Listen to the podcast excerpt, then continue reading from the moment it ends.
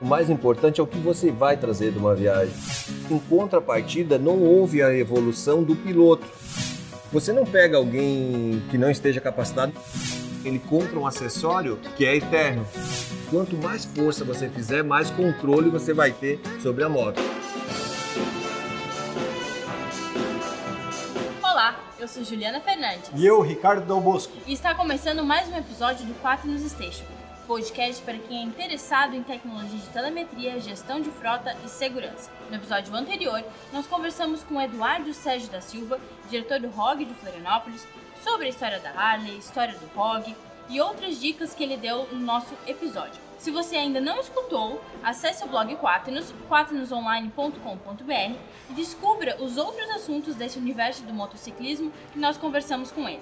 E nesse episódio 3 da terceira temporada, o nosso convidado é Vantuir Bopre, que está aqui ao meu lado. Ele que é piloto, escritor, documentarista e instrutor de pilotagem off-road do curso Big Trail Floripa. Vantuir, obrigado por ter aceito o nosso convite, vamos dizer assim. Seja muito bem-vindo. Hoje a gente está aqui na Harley que não é um ambiente de big trail, mas também faz parte do universo do motociclismo e como eu digo, quando a gente é picado pelo aquele mosquitinho, a gente não larga mais. É do meio da aventura também. Vantuí, para a gente começar aqui a nossa conversa, com toda a sua experiência aí ao longo das estradas, qual é o erro mais comum que você viu e continua vendo sendo praticado pelos pilotos no planejamento e execução das viagens? Um erro muito comum que eu vejo em aventureiros é que, como a gente vive a época da informação, é uma preocupação muito grande daquele que vai sair para a aventura, numa viagem, não importa o tamanho dela, querer sair com toda uma situação controlada. É normal que o cara queira ter uma bagagem grande prevendo um monte de problemas, um monte de peças sobressalente, um monte de situações e na verdade ele repete um padrão que as pessoas têm hoje em dia de querer controlar tudo, e isso na viagem acaba ocasionando onde você torna a moto muito pesada. E com a moto muito pesada, o seu prazer de pilotar diminui muito. Aquele prazer, aquela energia que você teria para pilotar, acaba se transformando em uma forma de equilibrar aquele conjunto todo. Então você deixa de explorar um local, uma estrada que leva a um local mais bacana, uma estrada de chão, porque muitas vezes a sua configuração de bagagem ou o jeito que você deixou querendo cuidar de tudo acaba não permitindo que você faça uma exploração mais aguçada. E um erro muito comum também faz com que o viajante fique mais preocupado com o que vai levar do que vai trazer. E na verdade o mais importante é o que você vai trazer de uma viagem. A gente sempre diz que uma viagem não acaba nunca porque a situação que você viveu, as coisas que você passou, aquilo que você conheceu, é bem provável que ele gere histórias para o resto da sua vida. Então, quando você não está preparado para aquilo, na verdade você perde muito mais coisas importantes de perceber, de sentir, porque você está preocupado com pequenos problemas práticos que na maioria das vezes não acontecem. Vanturi, como é que a tecnologia, por exemplo, como a telemetria, ajuda nesse planejamento da execução? Ela ajuda muito no sentido de que o acesso à informação hoje permite você montar uma rota melhor com acesso a informações a todos os lugares do mundo, no sentido do rastreamento, rastreamento compacto, rastreamentos no próprio veículo, onde passa uma segurança tanto para a pessoa, onde ela tem a possibilidade de qualquer momento acionar e falar o seu o local que está, da mesma forma que permite a família saber em tempo real onde ela está. Então isso ajuda muito hoje na segurança e na comunicação com a família, com aqueles que ficam também. E agora isso aqui me fez pensar no seguinte, Vantur. Tens uma história de motociclismo de aproximadamente que comecei a pilotar moto aos 12 anos, então são mais de 30 anos. Então são só 3 é. anos, vamos dizer assim, né? Pra ser jovem, né? Exato. Agora com 15, né?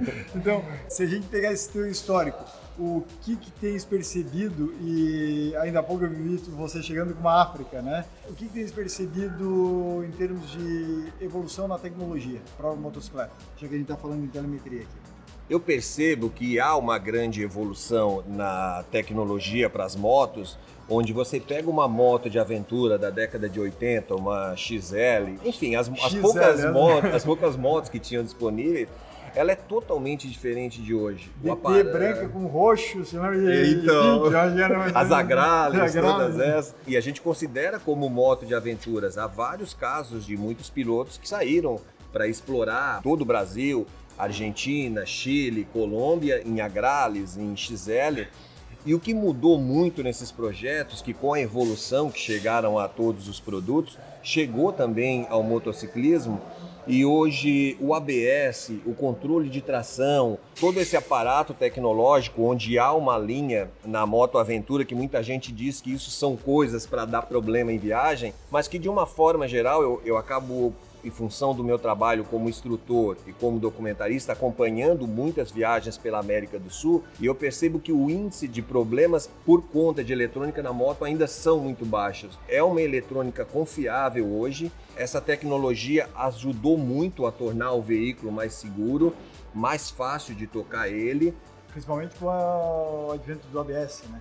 Do ABS, o próprio controle de tração, onde você pega um solo um pouco diferente e antes, com excesso de potência, a moto podia rodar ou escapar e ela faz essas pequenas correções. Então isso evoluiu muito, eu percebo isso, mas em contrapartida não houve a evolução do piloto onde a pessoa que hoje chega numa loja, como, como a gente vê o pessoal falando, amigos em, em, várias marcas diferentes, onde eles fazem a entrega técnica e explicam como funciona cada item desse de segurança, a regulagem de uma suspensão, o uso dos controles de tração, de ABS, e a pessoa naquele momento ela tá tão encantada com a compra do seu sonho que ela acaba não prestando atenção nisso.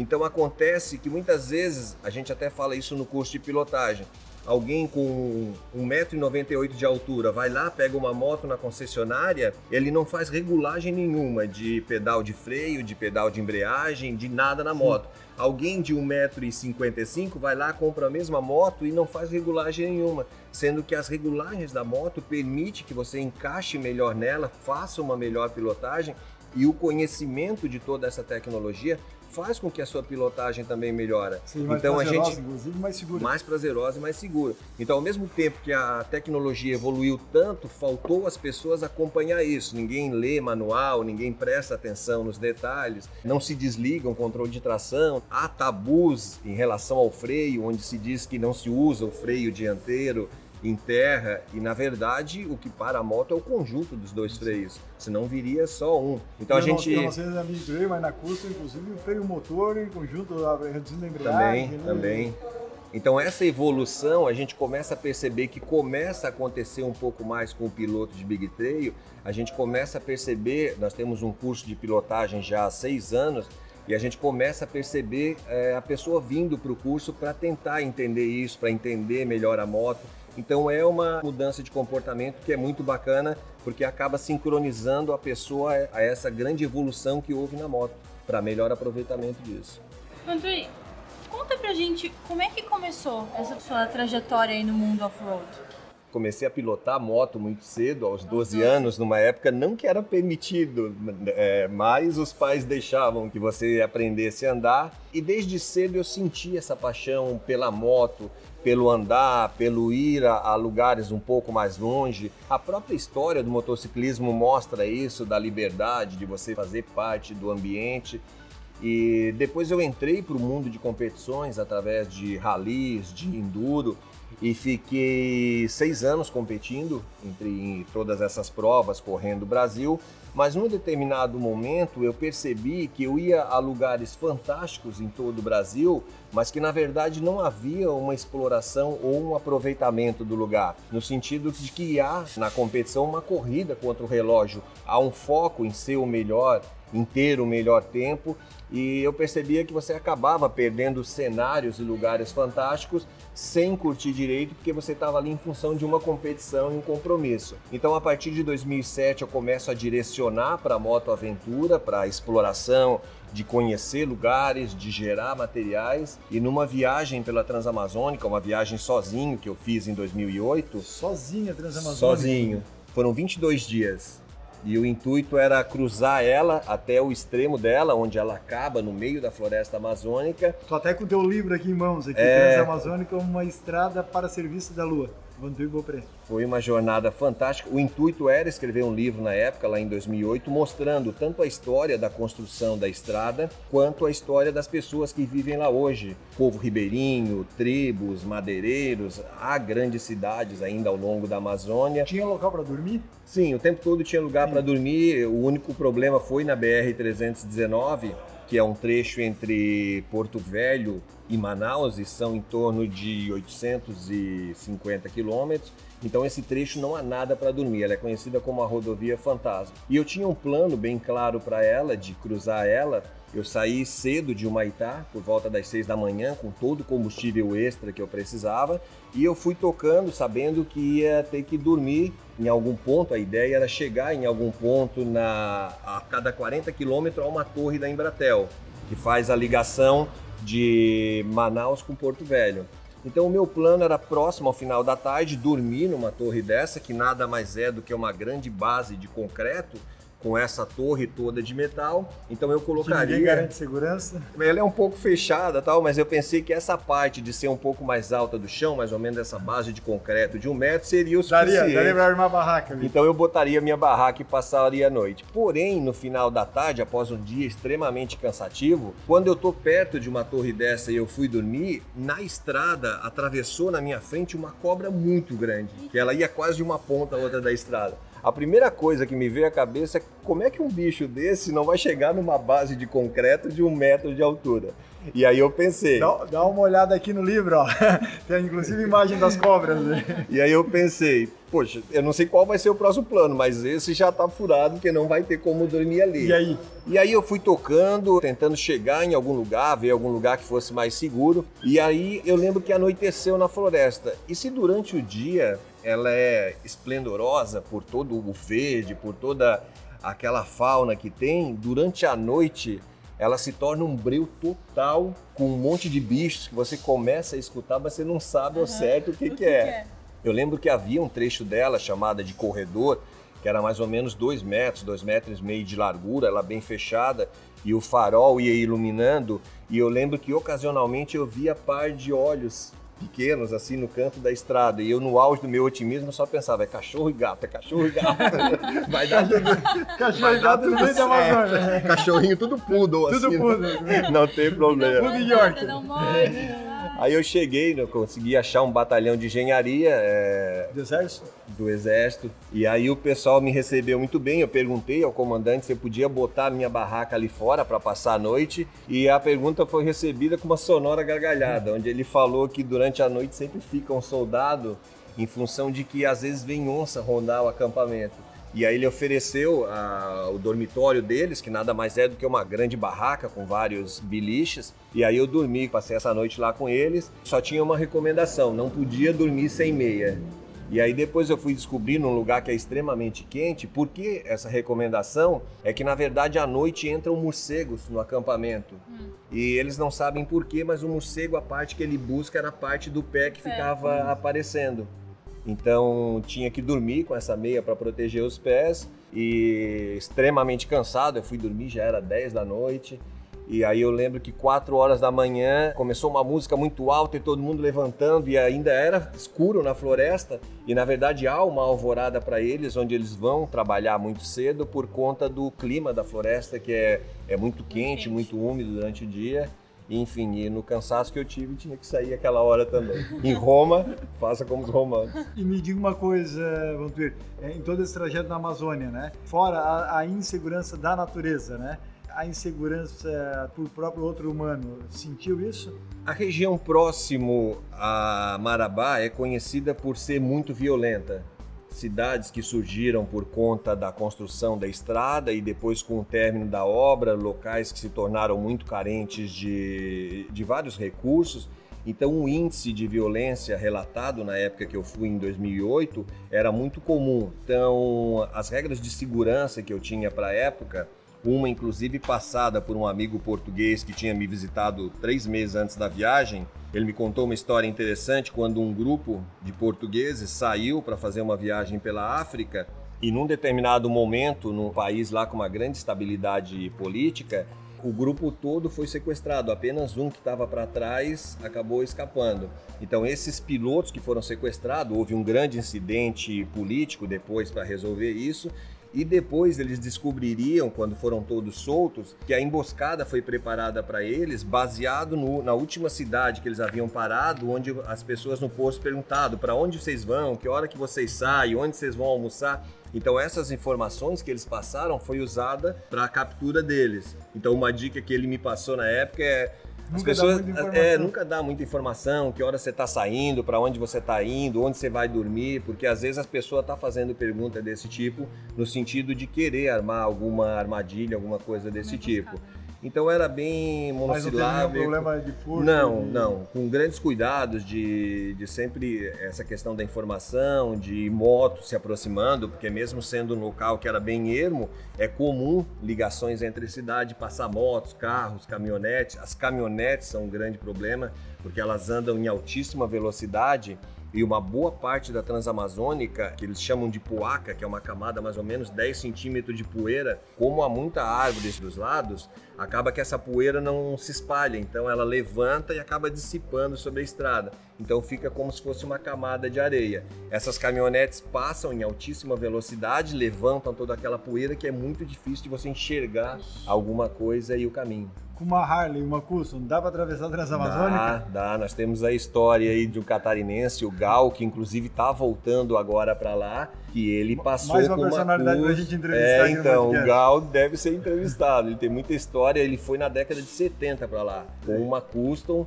um pneu de Jeep na roda traseira lá, porque era o que deu para adaptar. E qual que era a moto Vantuir que fizesse em 2008? Eu fiz com uma XT 660 com algum acessório ela... especial assim? Uns locais para levar pneu, os alforjes laterais em vez de baú, onde o alforje ele dá um pouco mais de segurança na estrada de terra, onde ele se molda mais ao movimento da moto. Quando o baú é, é um pouco pano, mais couro, por exemplo, assim. Né? Exatamente. Né? E, GPS já usava naquela GPS já. E na época também algo que foi inovador, assim, era algo que estava surgindo, eu, eu, usei rastreamento na moto. Ah, é? Rastreamento por satélite. E até tem um fato curioso, porque foi colocado o rastreamento e como era uma empresa que estava apoiando na época, ela pegou esse link do rastreamento e a gente divulgou no blog que estava fazendo sobre a viagem e em função da viagem, de ser sozinho na época pela Transamazônica, tinha muita gente acompanhando. E como esse link estava aberto para qualquer pessoa ir lá e ver, é, esse amigo a localização, né? Pra, exato, para saber a localização, onde que está andando. Então muita gente dava em torno de duas mil visitas por dia no blog. E aí esse link de rastreamento ficava disponível. Então a empresa do rastreamento entrou em contato com essa empresa que tinha instalado e perguntou: que veículo que tá esse rastreamento que tem um monte de gente controlando ele? Imagina, pô, o cara deve ter um histórico horrível, que tá todo mundo querendo saber o que que o cara faz. A próxima expedição então do Vantuírio corre lá no site da Quatro e nos Olha, ó, vai estar tá lá. Vai estar tá lá acompanhado.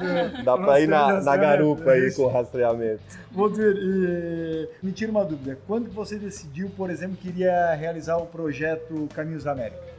O projeto Caminhos da América, que é uma série de documentários iniciado em 2009, a edição 7, ele nasceu a partir dessa viagem da Transamazônica, porque junto com o livro eu acabei produzindo na época um, um DVD um pouco mais simples tal, mas mostrando na época entrevistas de pessoas que moravam lá, situações, curiosidades e ele era vendido o livro junto com o DVD ou o DVD só à parte também. E muita gente buscava o DVD. E eu percebi ali que havia um nicho de mercado no sentido de que as pessoas se interessavam pelo ambiente da moto aventura.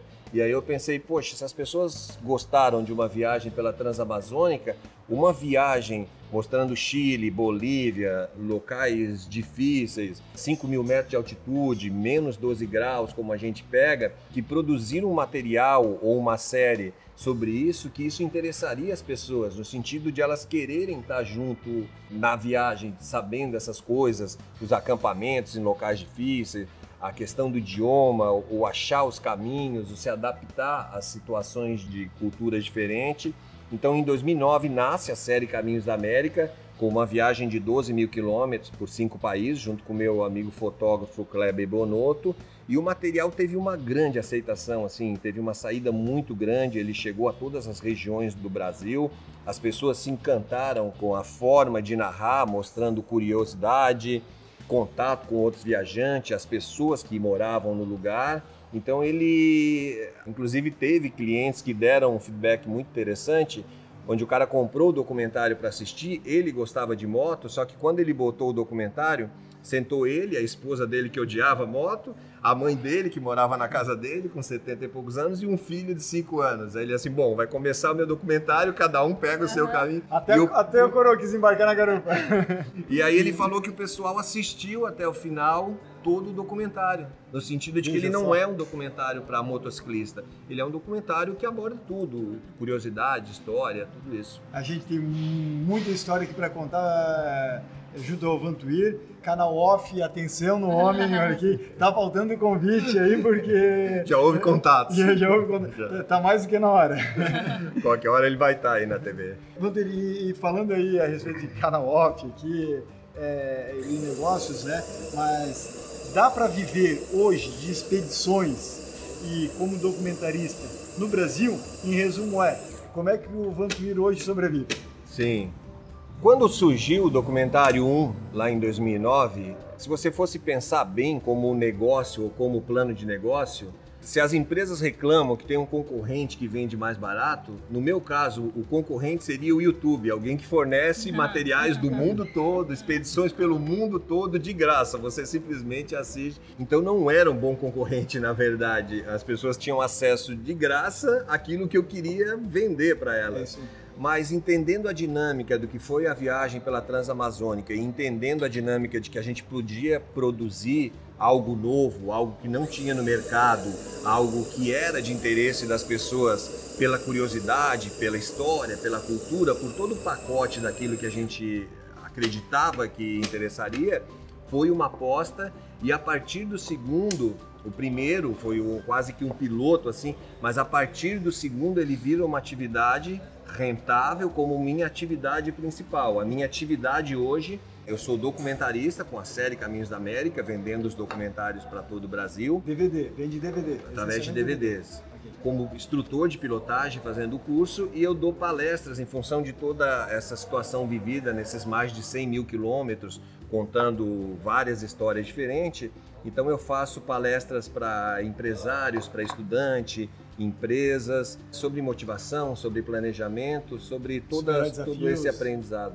E já pegando esse link, e muitos dos nossos clientes na área de rastreamento são motociclistas, muitas vezes podem estar se espelhando no Vantuir para tentar dar o primeiro passo, que é o, o teu primeiro grande passo foi a Transamazônica, Exato. que depois possibilitou dois e daí virou uma doença, vamos dizer assim, né? não sei, uma doença boa, vamos Sim, dizer, aquela sim. que a gente não quer abandonar, e está aí, aí nesse caminho até hoje e vive disso inclusive. O que é raro hoje se viver de um esporte, por exemplo, no Brasil, se pode se considerar isso, um esporte, um lazer né, Sim, sim. é, no país. Para quem está nos escutando agora ou para quem está nos assistindo pelo canal no YouTube da Quaternos, como dar o primeiro passo? Ou seja, como é que eu consigo buscar patrocínio? Que não deve ser nada fácil. Então, a dinâmica do audiovisual brasileiro mudou muito. Antes, qualquer coisa que você produzisse, você tinha que focar e apostar que uma televisão ia pegar aquilo, ia comprar, ia patrocinar aquilo. E na verdade, nesses 10 anos aí, porque o projeto começou Caminhos da América em 2009, muitos são os caminhos a ser tomado. Então, se a minha decisão lá em 2009 fosse baseada em que uma TV tem que comprar ele para que ele fosse um sucesso, na verdade a gente começou com um trabalho de pulverização e pessoas que conheceram o primeiro, depois o segundo, o terceiro, e ele vem numa reta de crescimento, num gráfico contínuo. Porque as pessoas que conhecem o um querem o dois, quem conhece o um e o dois quer o E o terceiro. patrocínio ia aparecendo por indicação? Então, o patrocínio porta? hoje, ele é um suporte, na verdade. A gente tem apoios. Mas não, é, dá o, pra- não é o que paga Não, não é o que paga. O que paga é o nosso cliente, é a pessoa que gosta do material, é a pessoa que compra isso. A nossa principal receita é a venda do documentário ainda. Vantuir, e logo, por exemplo, o DVD sendo esperado, daí entrando em plataformas pagas, né? né? de assinatura. Sim, sim. O, o, o, que tu tá vendo a estrutura Vanto Ibopré agora para os próximos 3 a 5 anos? Eu acho que mais curto do que isso ainda é essa mudança para a plataforma online, porque hoje uma boa parte da compra acaba acontecendo por impulso. Então, muitas vezes a pessoa vê o trailer lá, ela gosta daquilo que ela viu, ela quer assistir mais do que os quatro minutos que ela viu de um trailer. E aí, de repente, quando ela cai no site, ela vê que tem que comprar um produto para vir pelo correio, fazer um cadastro. E o material online, ele corta esse caminho, onde você vê um pequeno trailer, já tem um link para que naquele momento você acesse um site de stream e assista ele naquele momento, onde você estiver. Seja no celular, seja na, na sua TV, na sua smart, onde for, no computador. Então esse é um passo que vai acontecer muito em breve para nós. A plataforma de streaming para ele estar tá disponível e a partir da plataforma de streaming também ele se torna internacional, onde com as legendas ali a pessoa pode ver em qualquer lugar do mundo, em três idiomas hoje. E hoje, por exemplo, você vende os seus documentários especificamente no seu site e logo em seguida gostaria até que você anunciasse para quem estiver interessado ou também tem outras plataformas que já usa para divulgação? A plataforma de venda dele é no site. É no seu site. Que é o, o. A partir dali você acha todos os documentários, você pede todos eles, mas as campanhas que a gente usa para divulgação e para atingir são multi, várias, são multi, multimídias, multi, mídias sociais, cadastros, vários caminhos diferentes, sempre focando nisso, na emoção ele tem essa, essa alma, esse emocionar as pessoas. As pessoas falam muito sobre isso.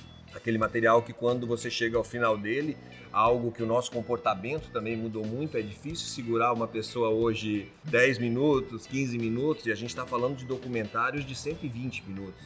Então, se você não tiver uma dinâmica de manter a pessoa interessada e ter uma emoção e ela ter aquele suspiro no final de que valeu a pena, é muito difícil é, de, de, de efetivar. Dia, as pessoas não aguentam nem aqueles 5 segundos da propaganda do Sim, YouTube, é né? Tudo, é tudo muito Imagina rápido. É. Eu tô com um documentário aqui do Vantuíra Irmãos, que inclusive também faz parte dos Caminhos da América 2, que é o Vale das Lágrimas. Boa parte dos que vão estar me escutando aí agora no podcast devem se lembrar do filme Vivos, onde teve aquele acidente de uma, de uma equipe uruguaia de rugby se acidentou na cordilheira, se eu não me engano era entre o Chile e a Argentina. Isso. E depois de vários dias perdidos na cordilheira, tiveram que começar a se alimentar dos próprios mortos da equipe. E o Vantuir fez um documentário percorrendo a rota para onde o avião se acidentou, inclusive obtendo relato de sobrevivente também daquele episódio.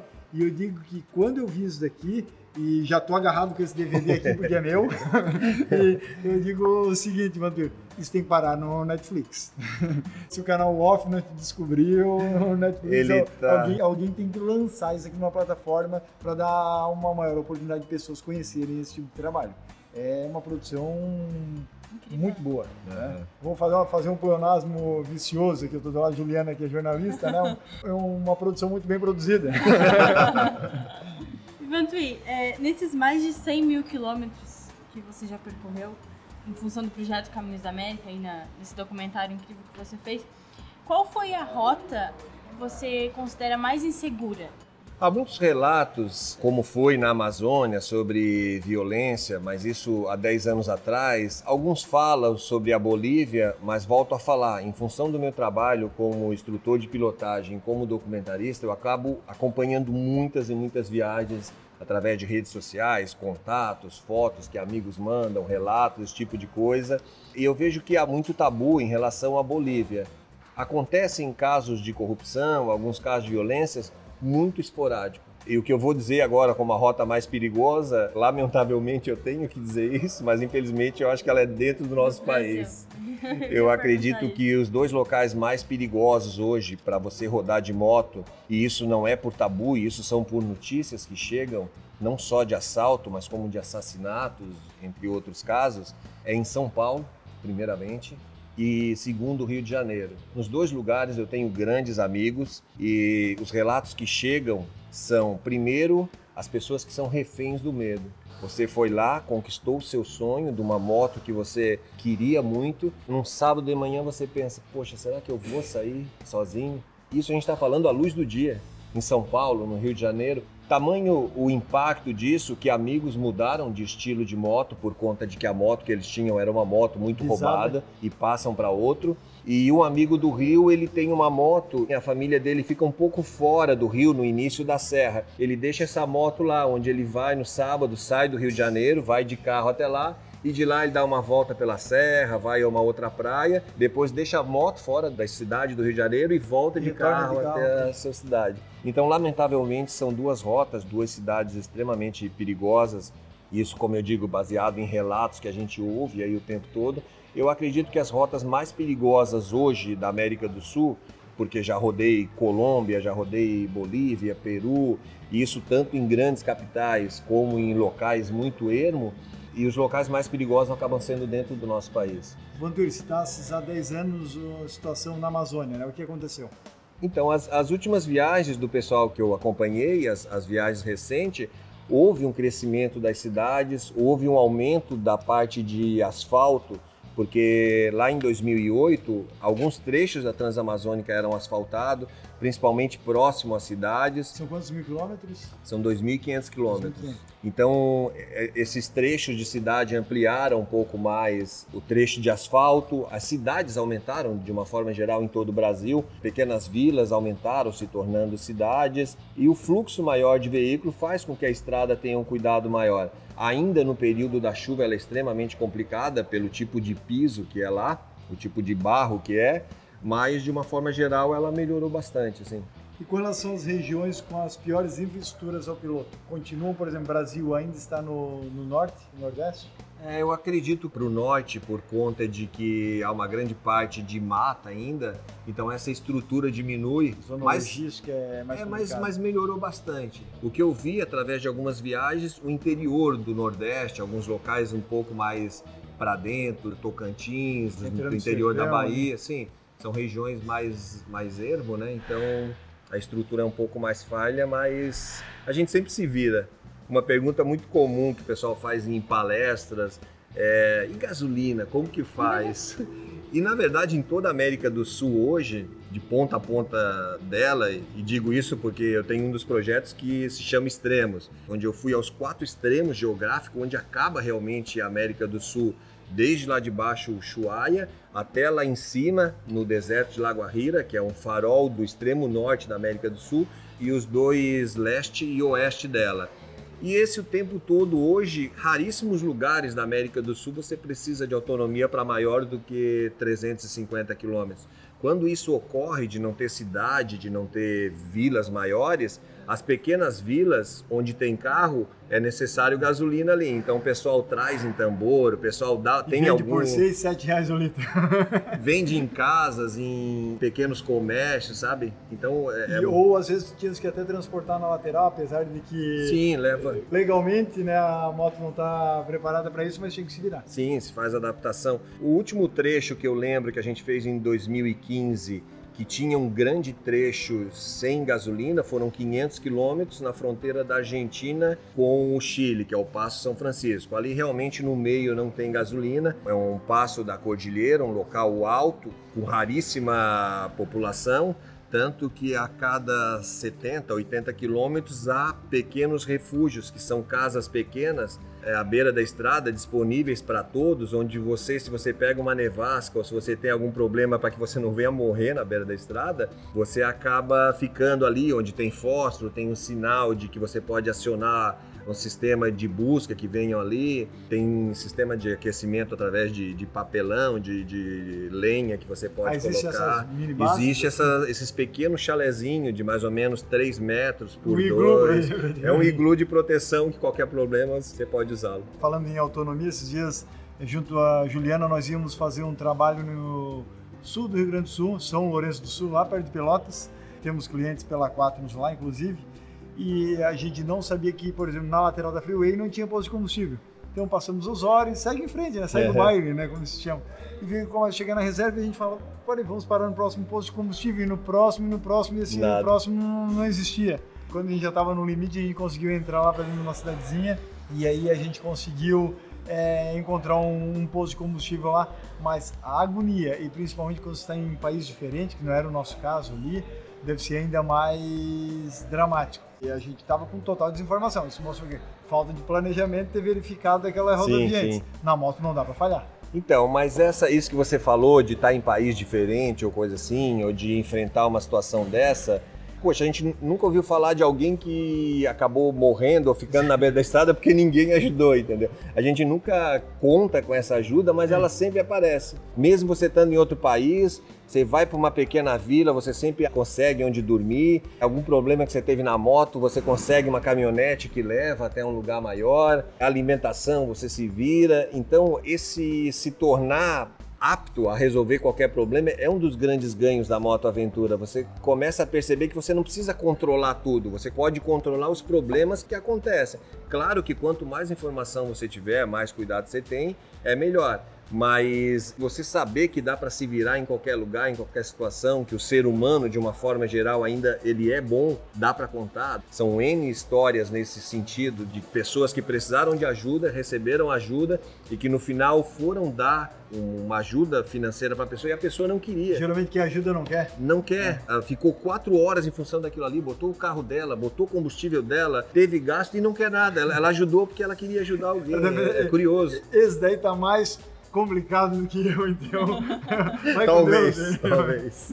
E aí nós vemos né, a questão da importância do planejamento, né? A gente acabou passando por uma situação ali na viagem, mas quem quiser fazer essas rotas pelas Américas, né, por exemplo, seguir os seus passos, precisa ter um planejamento muito grande antes de botar o pé na estrada. Quais são os principais documentos que tem que ter em mãos, que o motorista precisa ter em mãos para parte de viagem. Esse planejamento ele acaba não se tornando um planejamento tão gigante assim. A gente diz que quem planeja, planeja muito, acaba não partindo, é. porque sempre acha uma vírgula a mais, um problema a mais, um risco. Há até uma dinâmica que se você consegue fazer 200 quilômetros, você consegue fazer 400, se você faz 400, você faz mil, se você faz mil, você pode fazer 10 mil, com a moto devidamente revisada. Há vários sites na internet que mostram esses principais documentos hoje para viagem e a gente percebe que há, é uma preocupação muito grande a pessoa imaginar que ela vai chegar numa fronteira e que vão pedir algo que ela esqueceu, que ela não tem. E de uma forma geral é muito simples. Por toda a América do Sul você roda com a sua, não a CNH,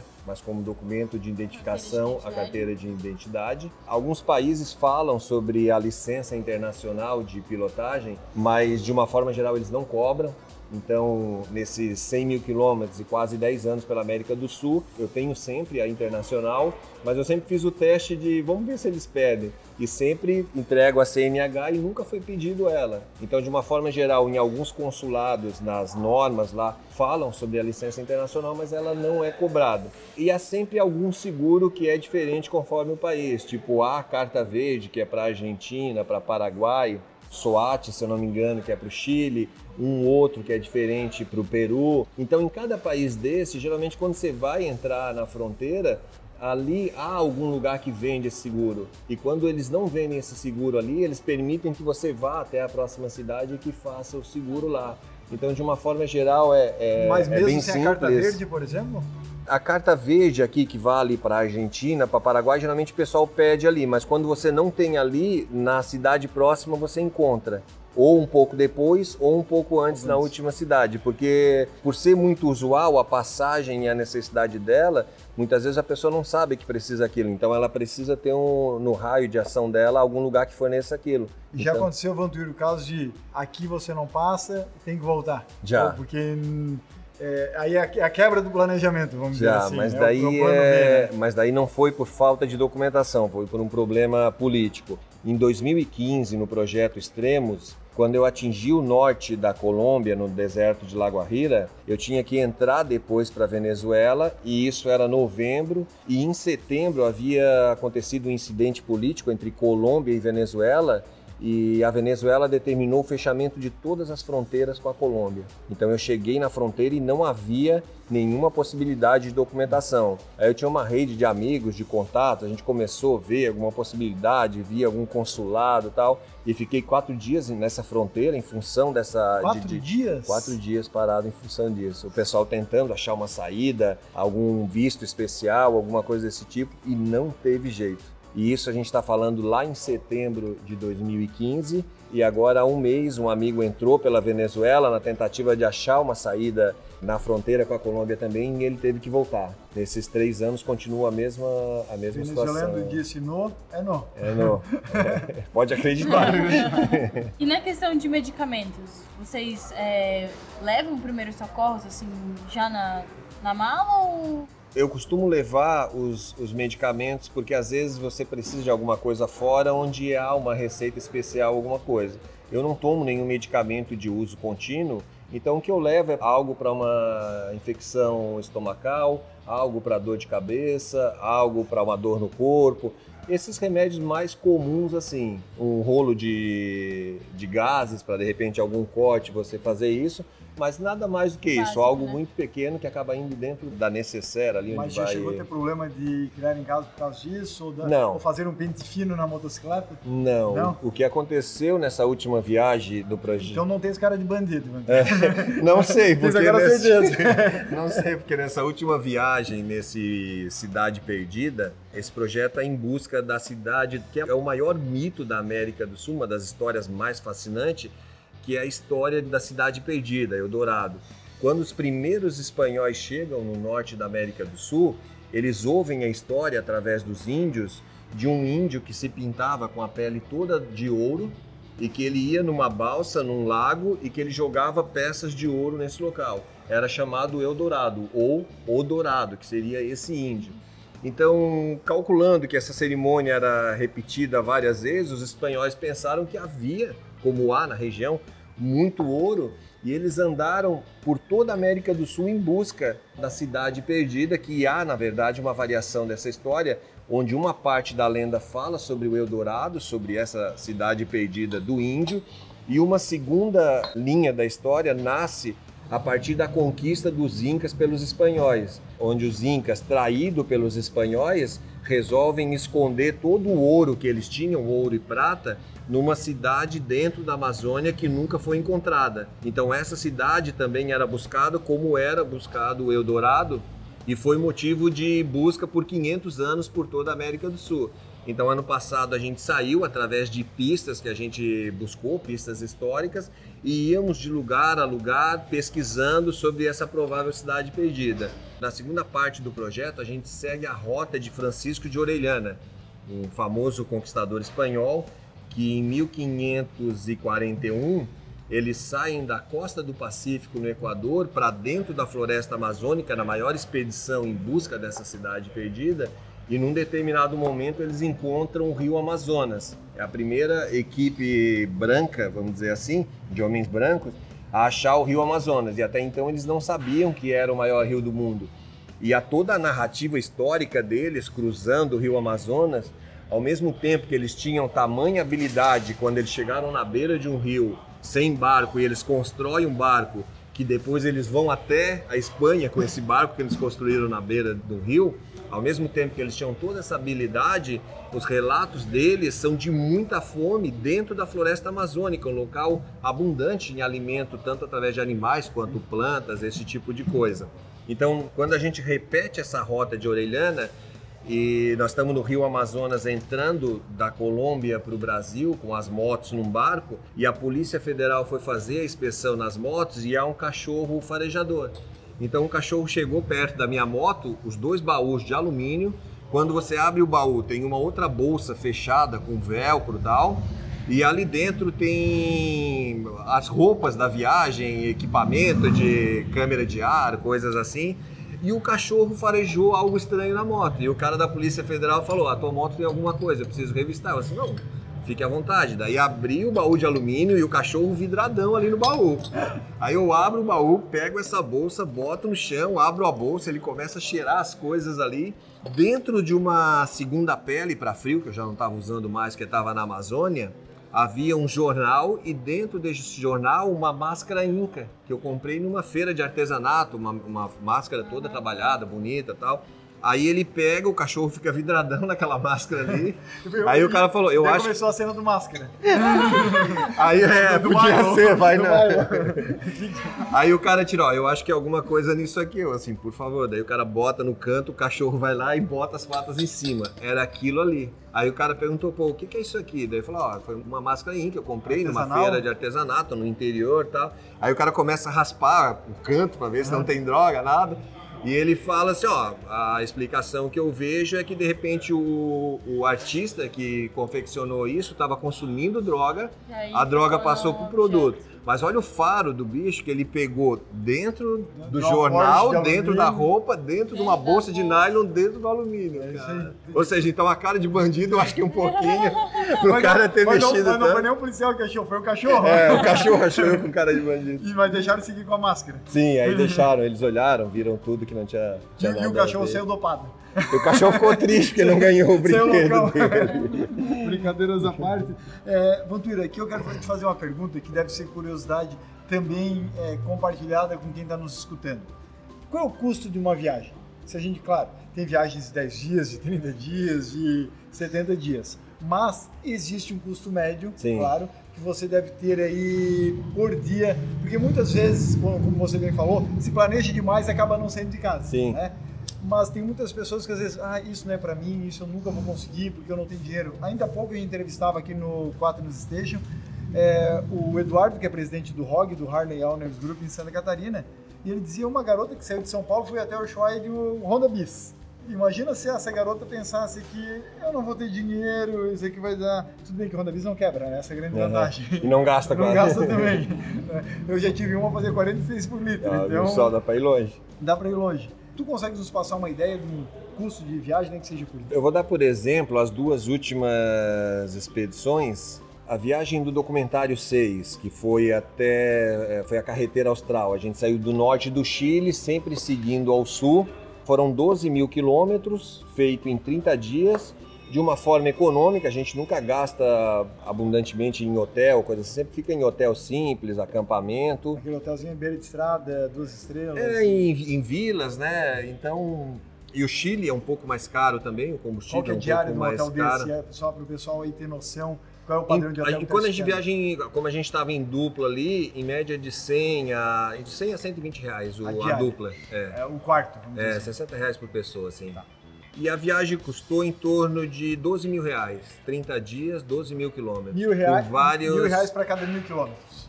Foram É. 12 mil quilômetros? aproximadamente. A gente fez subida de montanha, pesca de truta, passeio de barco, então essa esse explorar a gente Tinha um acaba no meio. acaba gastando com isso um pouco mais 12 mil por pessoa ou a dupla? por pessoa. Agravou um pouco para nós essa alta do dólar, né?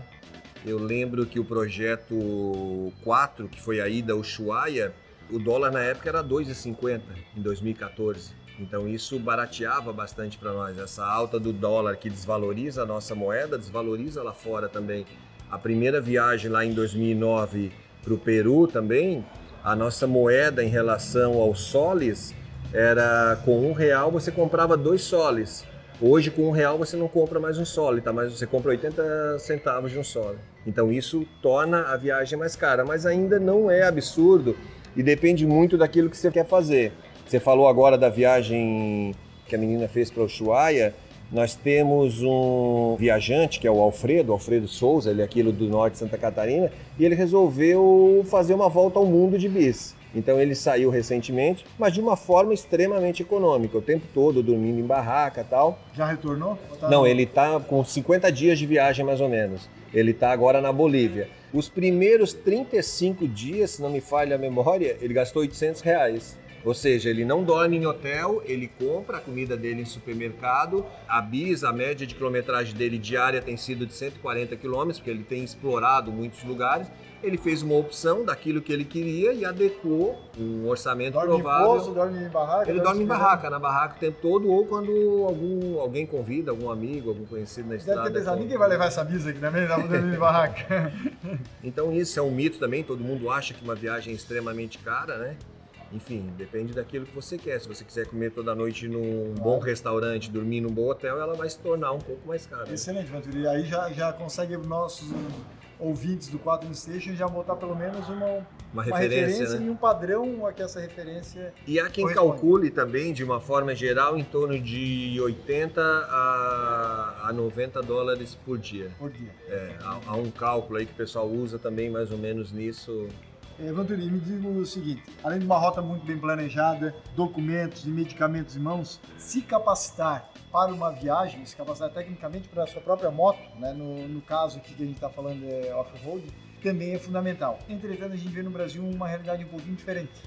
A gente vê muitas vezes as pessoas comprando uma moto e não buscando curso de capacitação.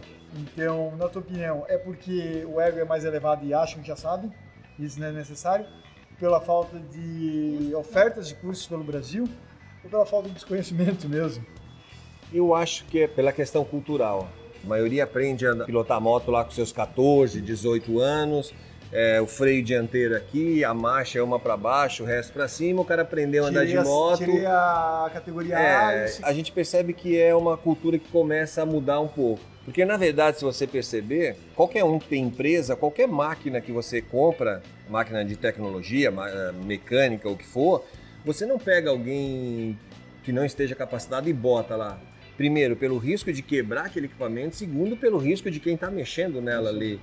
Porém, você vai lá, compra uma moto que vai a 240 por hora e você não sabe direito, mas você vai botar o seu corpinho, a sua vida ali e vai sair assim sem saber direito quais as possibilidades, capacidades. Então eu digo que começa a mudar e algo que era meio controverso, eu digo, porque a moto mais vendida no setor Big Trail hoje é uma moto que custa na faixa de 70 a 80 mil reais. O cara compra uma moto dessa, ele vai comprar uma, uma boa roupa de moto, ele está pagando 2, 3 mil reais num conjunto desse. Aí ele vai botar acessórios, mais alguma coisa, facilmente ele chega a 10 mil reais também. Aí o que, que evita ele de ir lá e pagar 1.200 reais para Uma aprender a pilotar, para fazer um curso de dois dias, de aprender a frear, aprender o que, o que fazer com o corpo em cada situação, aprender a dinâmica de funcionamento da moto, como que a moto responde a cada tipo de obstáculo. A gente diz que quando o cara vai para um curso de pilotagem, ele compra um acessório que é eterno. Porque qualquer moto que ele tenha dali para frente, aquele acessório que ele aprendeu a pilotar, que ele adquiriu, vai servir para qualquer tipo de moto.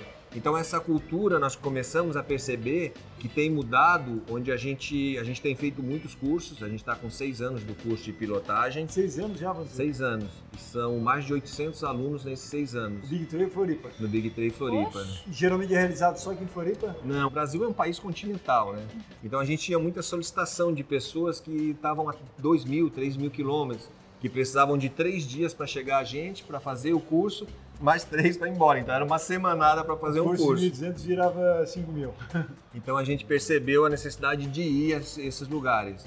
E aí a gente cria o itinerante e de lá a gente já fez em Rio Branco, Porto Velho, Rio de Janeiro, Excelente. Mato Grosso do Sul, Curitiba. Aqui a gente faz com frequência no Rio Grande do Sul também, em Cambará do Sul. Então além daqui, a gente percebeu que qualquer lugar que a gente vai, a gente sempre busca um centro de treinamento, um local que permita fazer aquilo, mas qualquer lugar do Brasil você acha um lugar que tenha um pouco de água, que tenha caminho com terra solta, um pouco de areia. Dentro disso a gente já fez em parque de exposição, já fez em CTG, já fez em fazendas, em sítios, mas em qualquer lugar do Brasil a gente tem achado as condições para juntar um grupo de 14, 16 e ensinar isso aí. O cara dentro da casa dele, o cara vai dormir em casa, fica os dois dias fazendo o curso lá e a gente que tem ido, eu e o meu sócio, que é o Jackson Felbach, ele é bicampeão brasileiro de rally, é bicampeão do Rally dos Sertões e cinco vezes campeão brasileiro de rally. Concorrente do Jean Azevedo da Roda? É, então, não, não, a gente não diz que é concorrente, é parceiro. A gente admira o trabalho que ele faz, tenho certeza que ele admira o nosso, Ele tem um curso de formação, também. acho, na Serra da Canastra. Tem, tem, eles fazem um curso E lá eu também. eles e dá de ver como é que está aumentando. Eu fico muito feliz por essa área de vocês, principalmente off-road,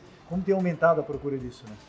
Então é isso que eu digo é, em relação à segurança, mais do que aprender, os dois principais ganhos que você tem com isso, primeiro, a segurança, por ser uma moto extremamente pesada, você saber o que fazer com ela, e o segundo você ganha o prazer de pilotar. Porque quando você não tem a técnica certa, qualquer obstáculo, qualquer coisa que assusta você, a primeira coisa que você faz é esmagar os punhos. Você acha que quanto mais força você fizer, mais controle você vai ter sobre a moto. E na verdade não, não é. Há uma dinâmica da moto em copiar o terreno e você precisa adequar o seu corpo àquilo.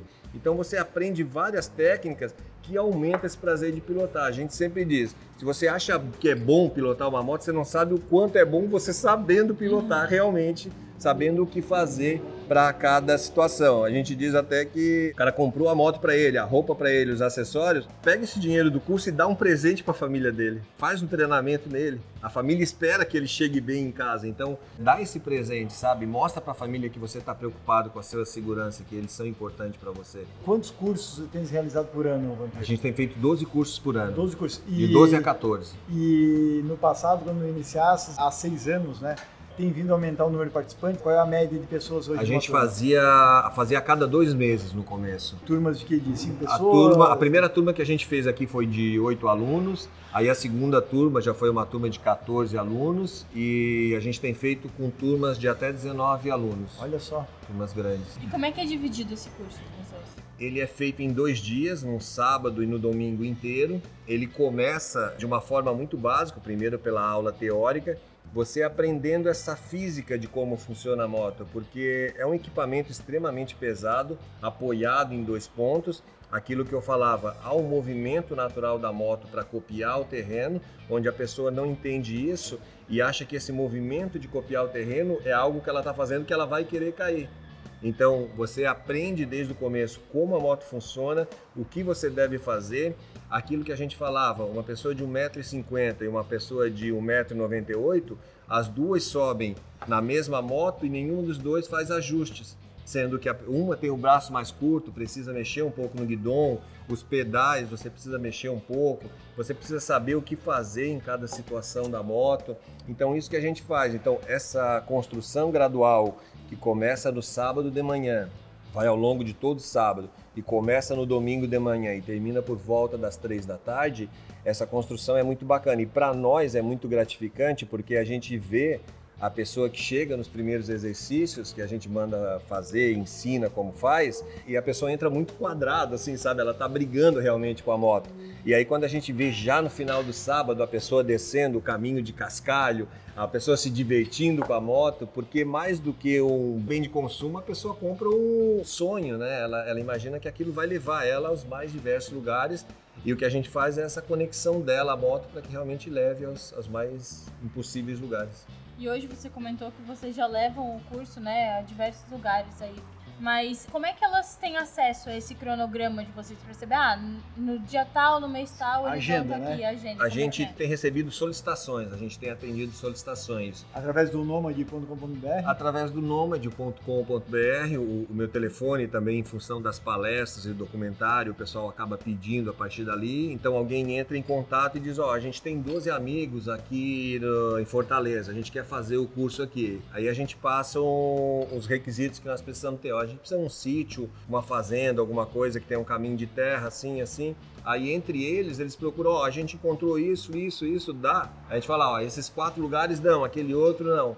Então é muito fácil de montar. Como eu digo, a gente fez por todo o Brasil e não teve nenhum lugar que houve perda de qualidade por o local não ser apropriado ou chegar a um lugar que não tinha uma subida, que não tinha um caminho de terra. A gente já fez em aeroporto também, pista de chão de aeroporto todo lugar do Brasil Sempre a gente tem certo. encontrado esse. Ivanto, e você já disputou provas pelo Brasil todo, né? Sim. Já participou do Rally do Café, do Rally dos Amigos, Barra das Neves, que pronuncia? Baja das Neves. das Neves.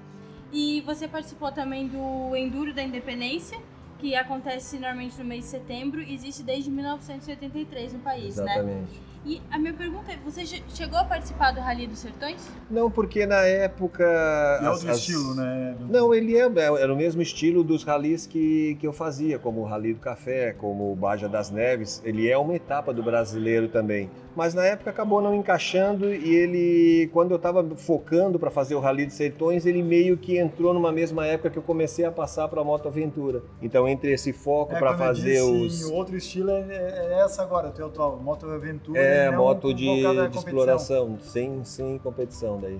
Tem o desafio de explorar o lugar, de chegar aos lugares também, mas sem compromisso com o relógio. Então bota já no calendário quando voltar para a empresa. Vantuir, é, bota já na agenda do teu sócio, é um dos próximos entrevistados aqui do Quatro Ah, vamos chamar ele aí. Ele vai gostar de contar as histórias dos sertões aí. É, e o que você acha que ainda precisa ser melhorado nas provas aqui no Brasil? Eu acompanho através de amigos que continuaram no off-road, eu vi um enfraquecimento do enduro de regularidade, que é o enduro de navegação, como é a prova que a Juliana falou do enduro da independência. Ele houve um enfraquecimento nessa modalidade, talvez com a chegada do enduro fim, que é o enduro de velocidade, que eu fiz várias provas também, ele começa lá em, em 2001. Eu acredito que muita gente migrou disso e um outro evento que surgiu, que começa a fortalecer muito, são passeios, trilhas, onde é muito comum aqui em Santa Catarina, como acontece em Angelina, acontece o Banana Lama em Corupá, que é, é o maior do mundo. a Então, gente já teve, a gente foi, a gente já, já teve pela Quatnos, inclusive, participando desse evento. É, realmente é uma, é uma bagunça organizada. né? é, então, Muita lama. Então eu vi que muita gente, o mercado off-road cresceu, ainda tem muita gente brincando no final de semana, fazendo trilha, saindo em grandes grupos.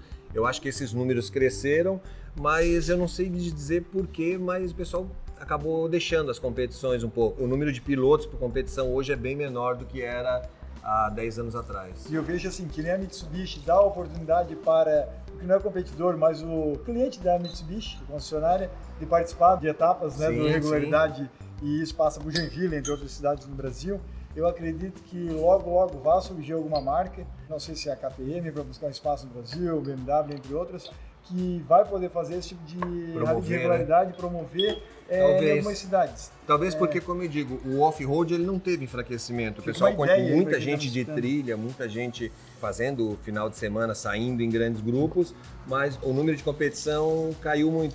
A título de comparativo, em 2002, a abertura do catarinense de enduro, e ficou bem claro esse número, porque a gente teve que cruzar uma balsa que tem em Joinville, para o outro lado, lá perto do Vigorelli. aeroporto. É, então. Que queria usar lá para a região de Itapoá, já. E, a- e eram 220 motos. Uma prova de 220? estadual com 220 motos. Então era muito comum, prova de 170, 200 motos era muito comum. E aí eu eu acompanhei os últimos números de enduro de regularidade com 70, 80 motos, isso é bem menos que a metade, né? Olha só. Mas não saberia dizer qual foi o fenômeno que tirou o pessoal dessas competições, não. E pra quem está escutando o 4 News Station agora e quer começar aí nessa trajetória do off-road, qual é a prova que você recomenda que seja a primeira que Como competição? comece? É. Eu acho que os campeonatos estaduais ou regionais, porque começou a regionalizar um pouco as provas tipo enduro, tipo Civifim, que é o de velocidade. Então eu acho que é muito legal pesquisar o calendário da região.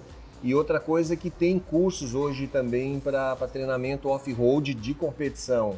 Então qualquer um que começa, eu recomendaria de buscar um curso desse. Não é o nosso caso, a gente não faz para competição, né? Mas de buscar isso. E eu lembro até um fato curioso que há uns três anos a gente fez um curso de pilotagem para Big Trail, que é o que a gente faz. E apareceu um amigo nosso da época de competição, que a gente já não via há 10 anos, e aí ele apareceu com a Big Trail dele, e aí a gente falou, pô, você veio fazer o curso e tal? Daí ele falou, ah, pois é, eu achei a moto muito pesada, é diferente das de competições que a gente tocava. E aí ele fez o curso todo, normal, dentro de todo o programa, e aí no final ele chamou a gente e falou, ele assim, poxa, se eu tivesse feito o curso antes de começar a competir, Competir. eu teria competido com muito mais segurança, porque ele, como eu falei, a gente aprende uma marcha para baixo, o resto para cima, freio é aqui, mas ninguém sabe a técnica e o funcionamento da moto.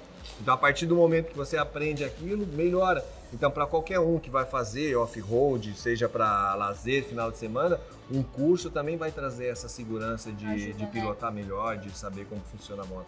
Então, se você está gostando dessa nossa conversa aqui com o Vantuir Beaupré, comenta lá no nosso Instagram, arroba 4oficial, deixa o comentário lá que a gente vai fazer chegar no, no Vantuir. Quando aqui ainda há pouco a gente falava a respeito de a busca de patrocínio, né? É comum nesse tipo de segmento acontecer muita permuta? Permuta sim.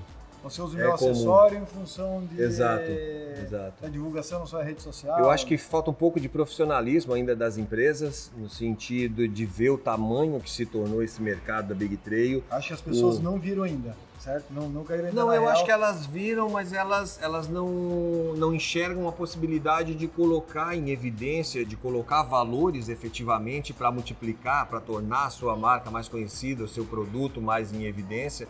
Tanto que, como eu digo, a principal receita do documentário é a venda dele. Ele não depende de patrocínio, ele não, são sempre bem-vindos, é claro, porque vem a contribuir. A própria capa que é uma marca italiana, tá junto com a gente, que é, uma- um, é um braço da Divi, né? É uma linha italiana de acessórios e acessórios excelentes, tal, acreditaram no projeto, estão junto com a gente. Mas eu acho que falta, é, de uma forma geral, o mercado cresceu muito, o mercado de Big Trail não viu crise, toda essa crise que assolou o país nos últimos três, quatro anos. Os números crescem, é, muito lançamento, tanto de produtos, moto quanto equipamento, tudo. Então ele, ele não sentiu essa crise aí. E como eu dizia, a moto mais vendida hoje do mercado é uma moto de 70, 80 mil reais.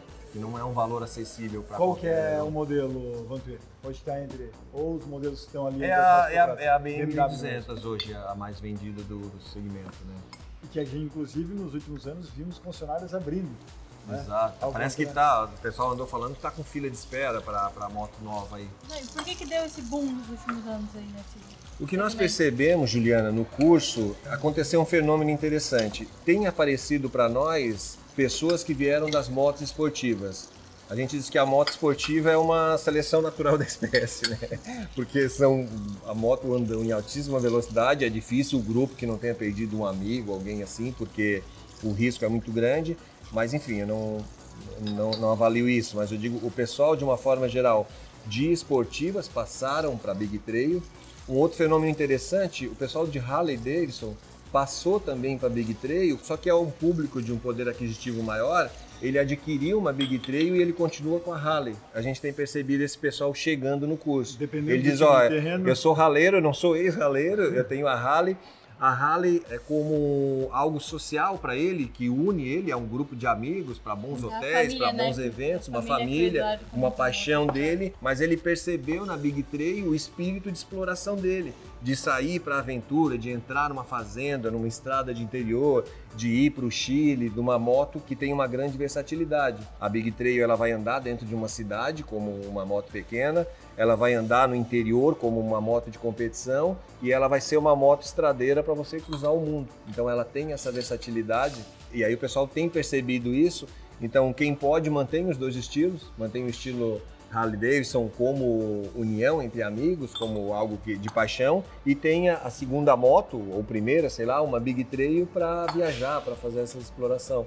Então o pessoal descobriu na Big Trail toda essa versatilidade de poder fazer qualquer coisa com ela. E como a gente tem mesmo as, as pistas no Brasil pavimentadas, é, mas é uma infraestrutura um tanto péssima, elas são muito mais adequadas. Para passam mais segurança. É, daí, claro, existe já aquela, aquela guerra, né? O harleiro é, olha o pessoal do Big Trail e fala Pô, mas por que tu comprasse uma BMW em 1200 aí, se não pega nem terra, tu fica passando pretinha no pneu, né? daí o cara da BMW vira pro harleiro Pô, cara, tu sai daí que nem um chimpanzé, Ele assim, como um chimpanzé depois de dirigir essa moto? É questão de 2, 18 polegadas, tu sai assim, ó, depois que desce da moto, sai com o braço erguido.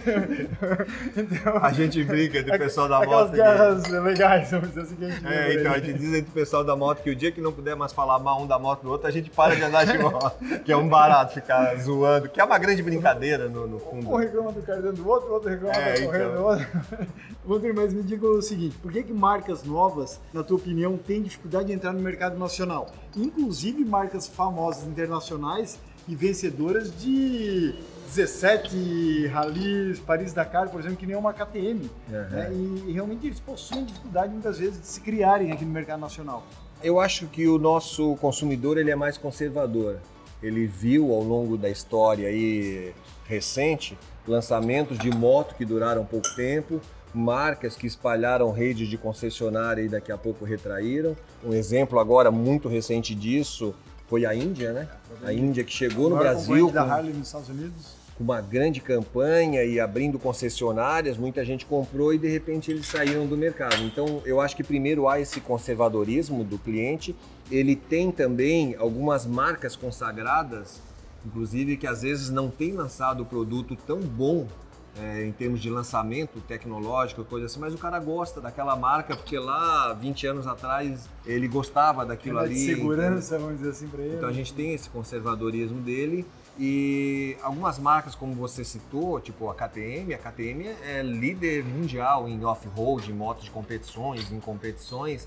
Mas é, primeiro o valor da moto, que tem sido muito elitizado, o valor é muito alto, dólar, né? né?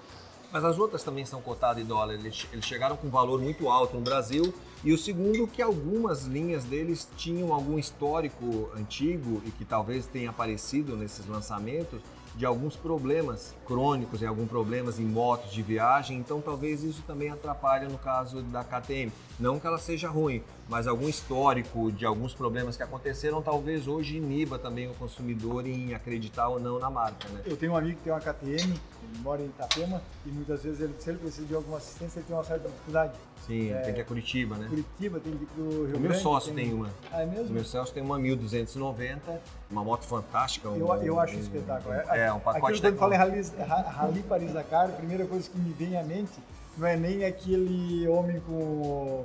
com Tuareg lá. O Tuareg. É, vem a imagem da KTM, porque desde a minha infância o que eu vi era KTM.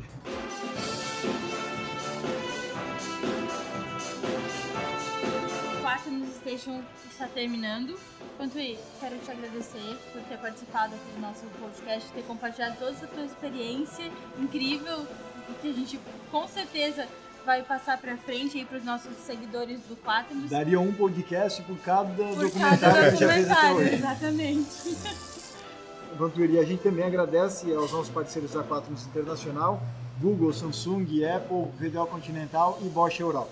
O 4 News Station é um podcast criado e desenvolvido pela 4 News Rastreamento e Telemetria. A 4 News é referência em tecnologia de informação, estando presente em quatro continentes e atendendo mais de 30 mil clientes. Até aproveitando aqui, já que a gente vai chegando ao, final desse programa, aqui na Harley Davidson em Florianópolis, Santa Catarina, é, muitas vezes vocês devem ter escutado alguns barulhos de motor atrás, de café, de é, buzinas, mas a gente realmente está dentro da concessionária, então a gente está num QG, né? Então desculpe aí qualquer falha no, no áudio, mas a gente realmente fez um podcast hoje diferente, especial e levamos esse clima do motociclismo também aos vossos Aham. ouvidos, podemos dizer assim. Vantuir, e quem quiser lhe encontrar, além do site nomad.com.br, que você bem citou aqui, redes sociais, Também estou nas, nas redes sociais, é, você pode encontrar através do site, ver os trabalhos lá, tem vários vídeos, fotos de viagem, repetindo o site www.nomad.net e nas redes sociais também no Instagram com Vantuir Bopré e no Facebook também a fanpage do projeto com o meu nome também, Vantuir Bopré. Excelente. Você que está nos escutando, obrigado por ter nos acompanhado nesse episódio, aqui com o Vantuir ao meu lado e com a Juliana Fernandes. Continue nos acompanhando também no nosso blog www.quaternosonline.com.br. Lá você vai encontrar todas as temporadas do motociclismo, a telemetria, a gestão de frota Segurança. e a segurança e também modelos de parcerias com a Quaternos Rastreamento, sejam parcerias comerciais, de instalação de rastreamento pelo Brasil ou mesmo parcerias tecnológicas. Meu abraço, obrigado e até mais.